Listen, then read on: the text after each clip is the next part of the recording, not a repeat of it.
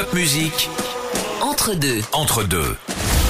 Le podcast de la SIG Strasbourg. Entre deux reprend, c'est la rentrée, c'est normal. Entre deux, entre trois même aujourd'hui, puisque pour ce premier numéro de la saison 2022-2023, nous sommes donc à trois avec deux invités à nos côtés, Franck Kuhn et Romain Leroy, que vous voyez souvent aux côtés de Lassie Tuovi, que vous voyez même à chaque match aux côtés de Lassie Tuovi sur le banc. Bonjour messieurs Franck et Romain, euh, de loin, quand on est dans le public, on se dit qui est qui Il y a quand même une petite ressemblance, que ce soit capillaire et que ce soit au niveau de la barbe.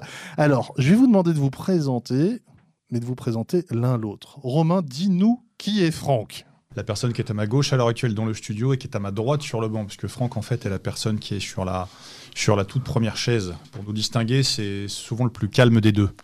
C'est, je suis celui qui se lève le plus et qui braille un petit peu plus. Voilà, lui, il est plus, euh, plus cérébral et plus, plus dans l'analyse. Franck, qui est Romain? Alors, Romain, effectivement, euh, c'est celui qui est euh, sur le banc à ma gauche. Euh, donc, euh, en fait, euh, Romain, c'est surtout euh, un petit peu aussi le, complice des déplacements. C'est-à-dire que quand on se déplace, euh, on, a beaucoup de moments ou des, temps où on est un petit peu ensemble. Donc, euh, on échange énormément.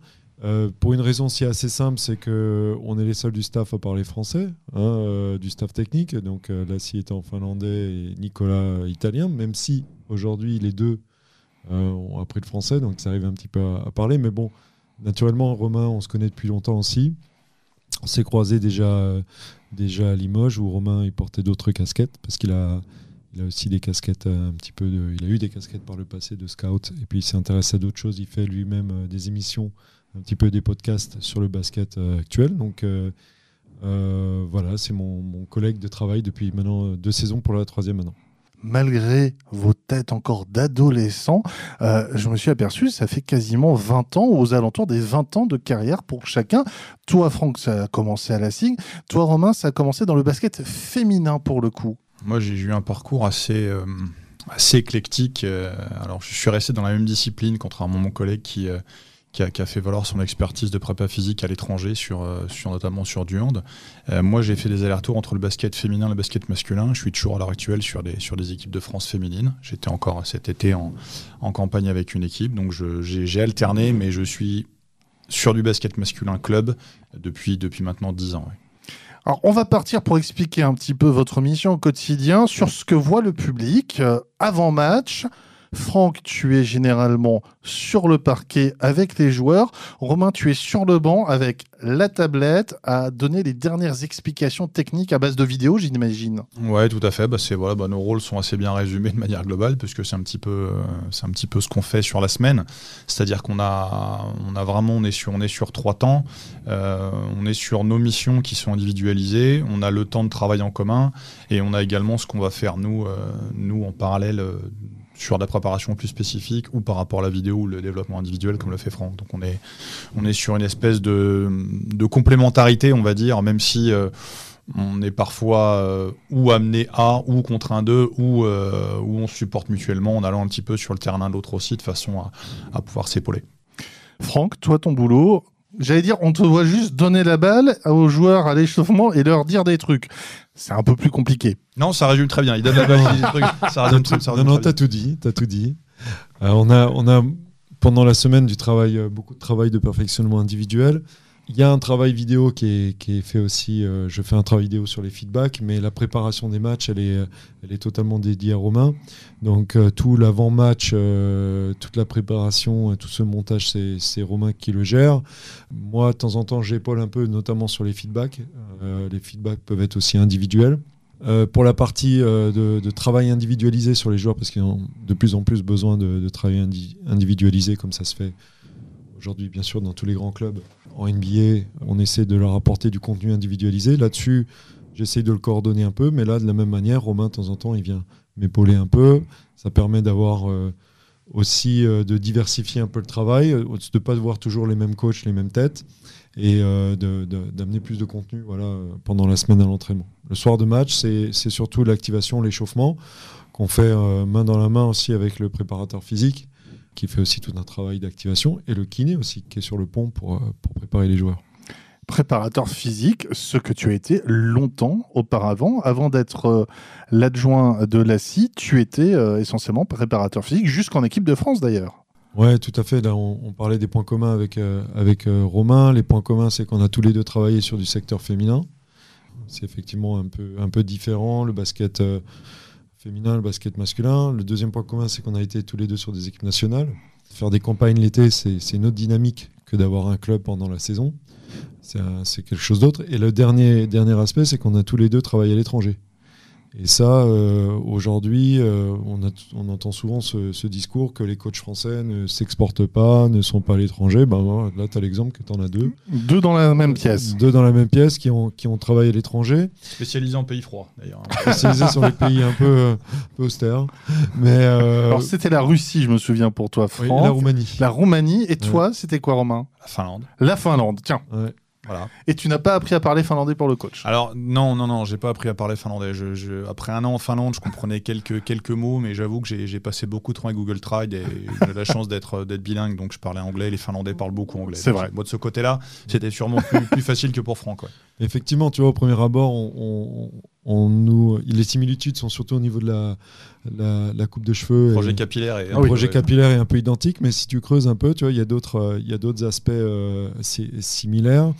Et, euh, et je pense que oui, le petit, il y a un petit côté baroudeur. C'est vrai qu'on on a, on a roulé un petit peu notre boss, on a, on a pris de l'expérience. Et moi, par rapport à la, à la préparation physique, euh, euh, il y a eu énormément de curiosité de curiosité par rapport à ce qui pouvait se faire au plus haut niveau. Et c'est vrai qu'en en atteignant l'équipe de France, ça m'a surtout ouvert les portes des staffs NBA. J'ai eu la, possibilité, grâce à, grâce à la fédération, de, de me faire un déplacement sur, euh, au Utah Jazz et au San Antonio Spurs. Et quand tu vois travailler euh, les staffs, et surtout quand tu vois la, bon, la qualité et l'encadrement qui est proposé, très très individualisé au niveau des joueurs, ça te permet de voir euh, ce vers quoi il faut essayer d'aller. Et donc c'est aujourd'hui Et ce ce qu'on qu'il ne faut peut-être pas prendre aussi parfois. Alors, moi, je pense qu'il y a beaucoup de choses à prendre, Mhm. mais il y a des choses qu'on ne peut pas prendre pour des raisons financières, tout simplement, parce qu'il y a des, certaines technologies qu'ils utilisent qu'on ne peut pas s'offrir.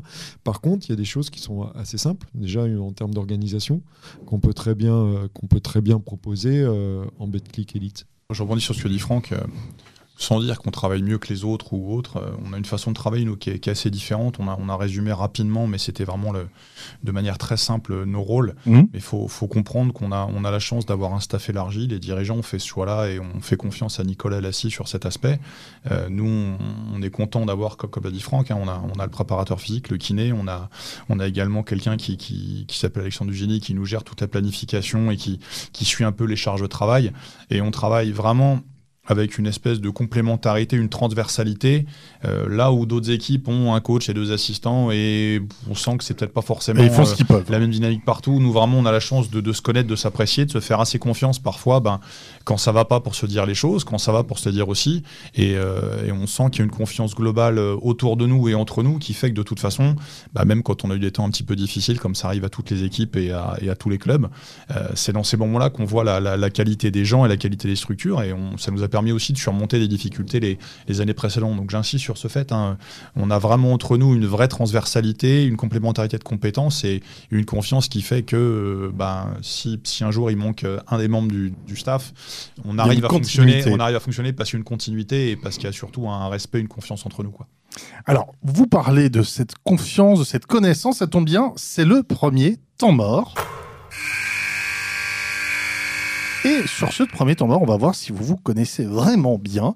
Chacun va me donner la principale qualité de l'autre. Alors, Franck, la principale qualité de Romain. Il est rigoureux.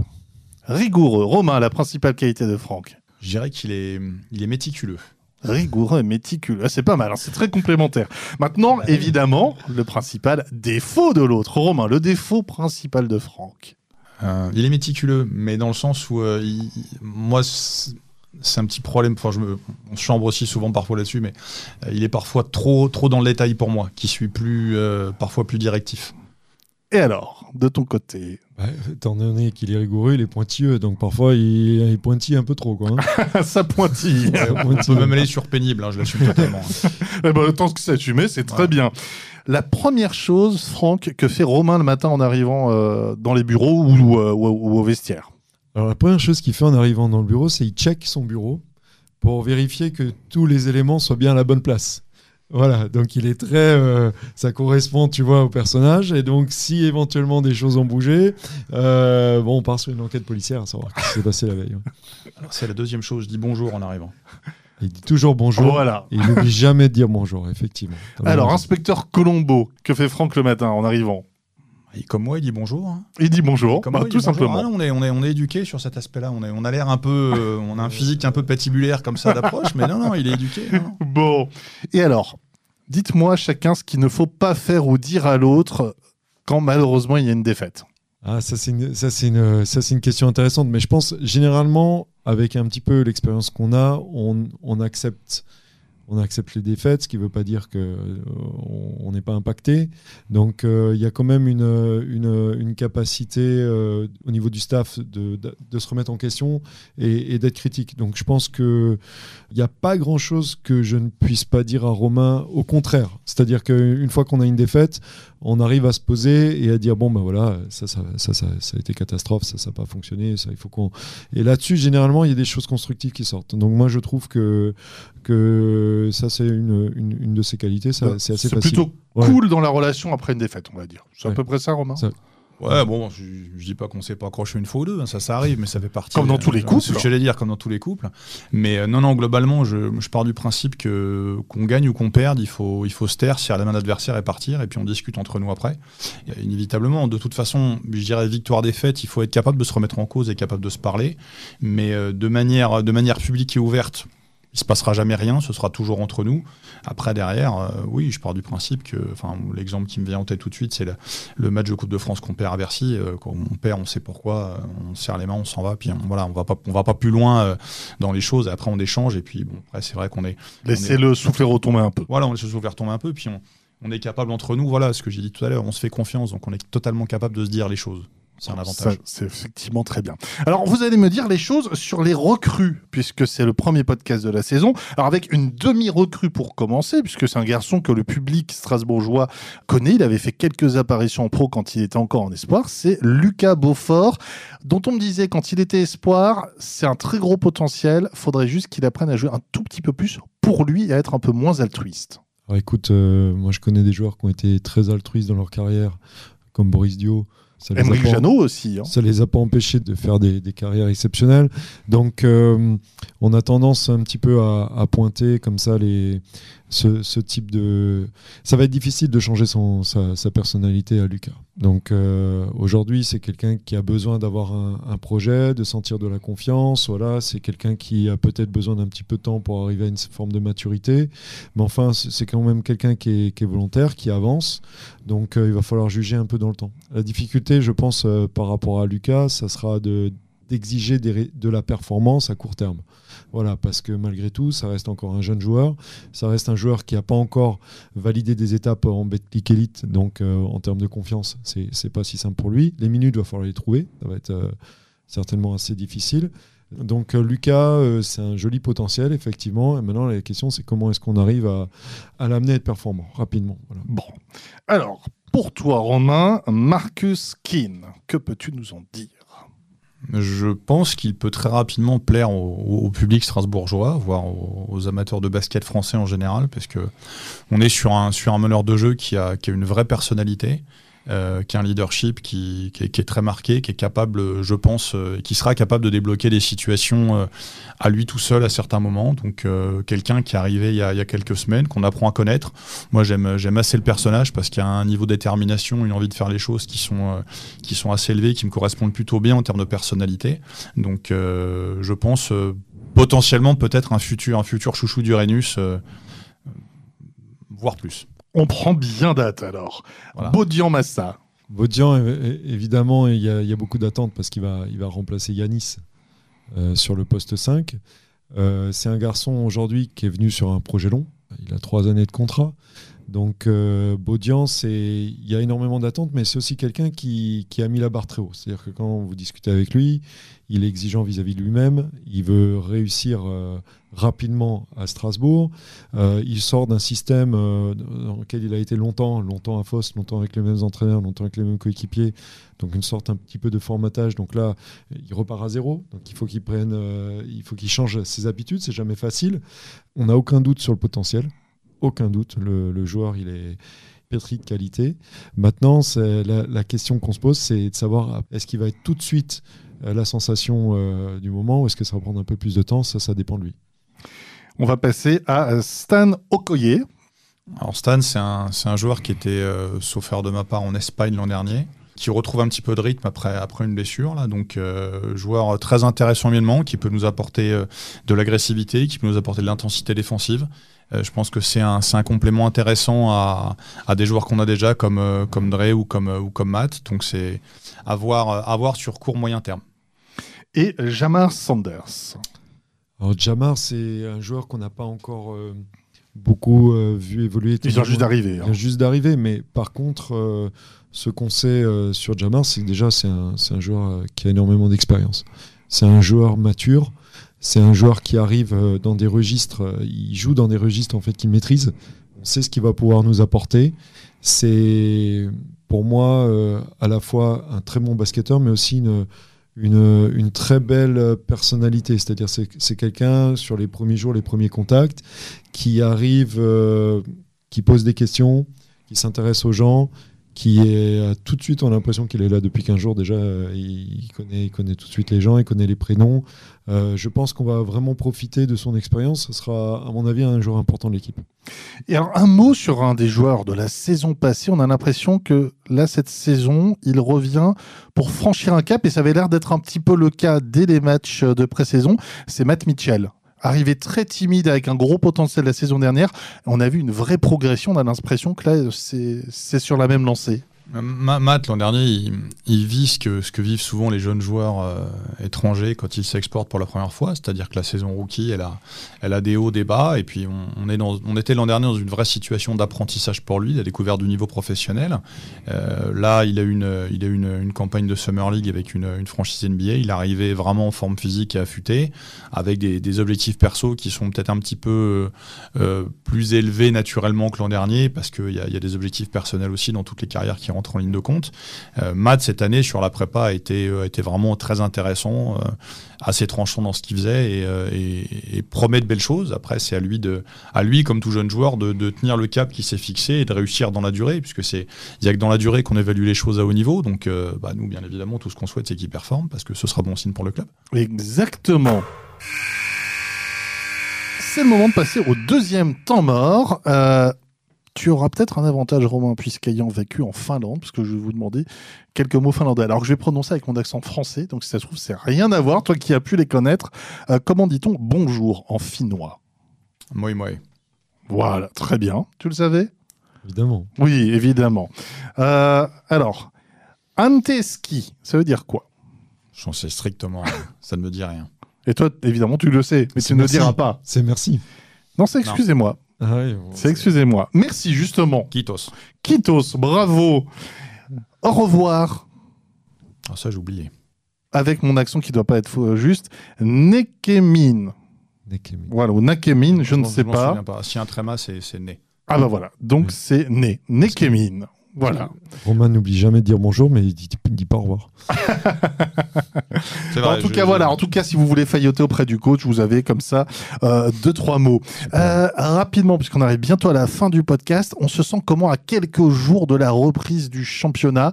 On a hâte que ça reprenne, ou au contraire, on se dit ah, il y a encore des choses à fignoler. euh, on a le temps, on a le temps, mais pas tant que ça. On a vraiment envie de, de- de- d'en découdre et de passer aux choses sérieuses. Après, on est, on est content avec Franck à titre, à titre perso par rapport à ce qui s'est passé. Les, les gens nous ont fait confiance sur la prépa. Puisque vous avez coaché vu que Lassie était avec Ouais. l'équipe de Finlande pour un très bel euro le concernant. Voilà, la scie, la scie, euh, la scie a été remarquable de son côté avec la Finlande.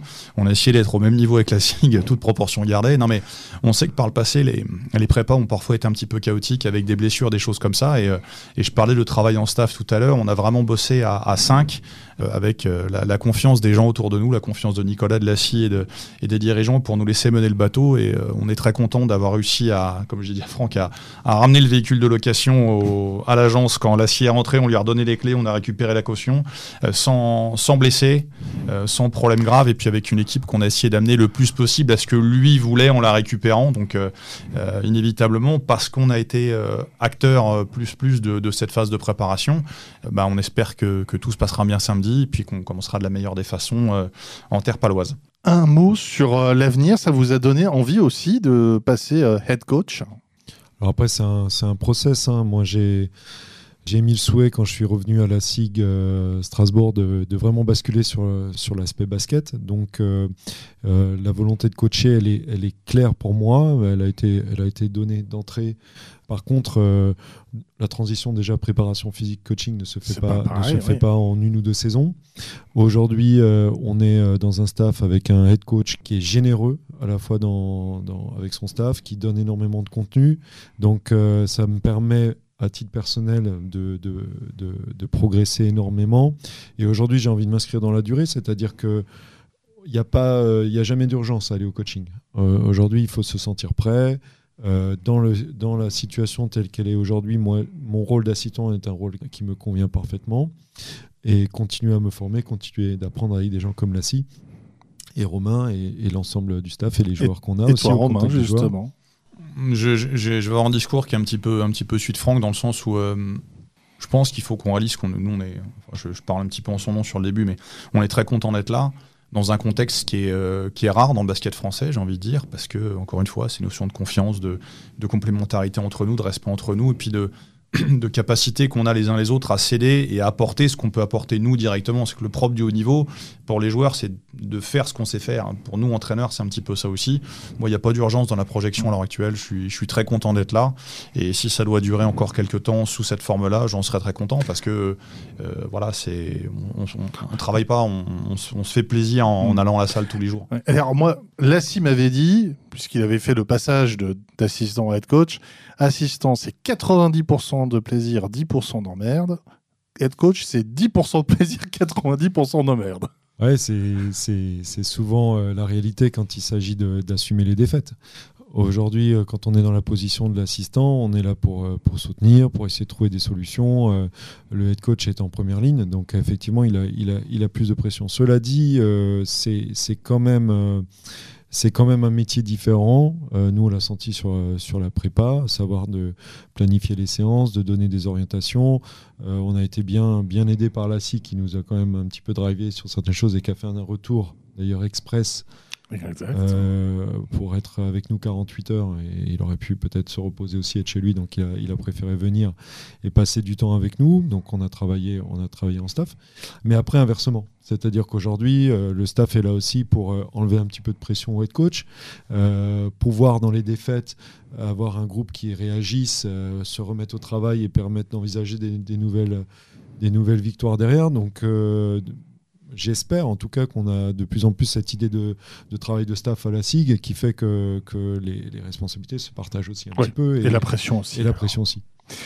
Merci à tous les deux d'être passés pour cette première. Avant de vous quitter, quelques questions très rapides. À l'un comme à l'autre, pour chacun d'entre vous, meilleur joueur de l'histoire du basket. S'il y en avait un, vraiment au-dessus des autres pour toi. compliqué parce que c'est vraiment générationnel, mais après derrière, moi je fais partie de la génération Dream Team, 92, etc., etc. Donc je mettrai toujours Michael Jordan en haut du, en haut de la pyramide, quoi qu'on en dise. Et pour toi, Franck? Je pense que ce- c'est un petit peu la, la même idée. Si tu prends euh, aujourd'hui le, le joueur qui marquera, qui a marqué pour moi l'histoire, ça reste, euh, ça reste euh, Michael Jordan pour une raison simple, c'est qu'il a non seulement été peut-être le meilleur joueur, mais là tu peux placer plein de joueurs comme Bien sûr. James. Tu peux Mais c'est l'influence au-delà des terrains de basket, finalement. mais c'est ça, c'est-à-dire que c'est- c'est-à-dire que cette capacité qu'il a à avoir cherché des titres, à avoir euh, euh, créer en fait un empire autour de lui. Euh, ça, ça restera, je pense, euh, unique. Donc pour moi, ça reste, euh, ça reste Michael Jordan. On est bien d'accord. Alors là, plus difficile comme question, le meilleur chanteur-rappeur entre Shaquille O'Neal, Tony Parker, Serge Ibaka qui a fait un carton cet été ou Damien Lillard? Vous avez le droit de répondre aucun.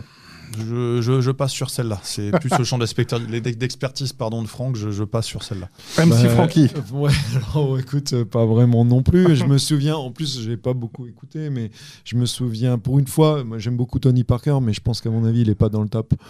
Même si Balance-toi a eu un petit. Hein, Ouais, bon, ça pas été lui, ça aurait pas eu le même succès. hein. Voilà, mais en tout cas, euh, il, il est, c'est marrant parce que c'est quand même quelqu'un qui est un peu touche à tout et hors du basket, il, il réussit, euh, il réussit aussi sur le Tout ce qu'il fait sauf le rap. Eh ben, je crois que le rap, c'est peut-être la seule chose Ouais. que Tony n'est pas, n'est pas vraiment, vraiment validé. Dernière chose, tous les deux, concluez cette phrase, chacun votre tour. Le basket, c'est mieux que. que hum, Là, on est typiquement dans ce que j'adore. Je suis un-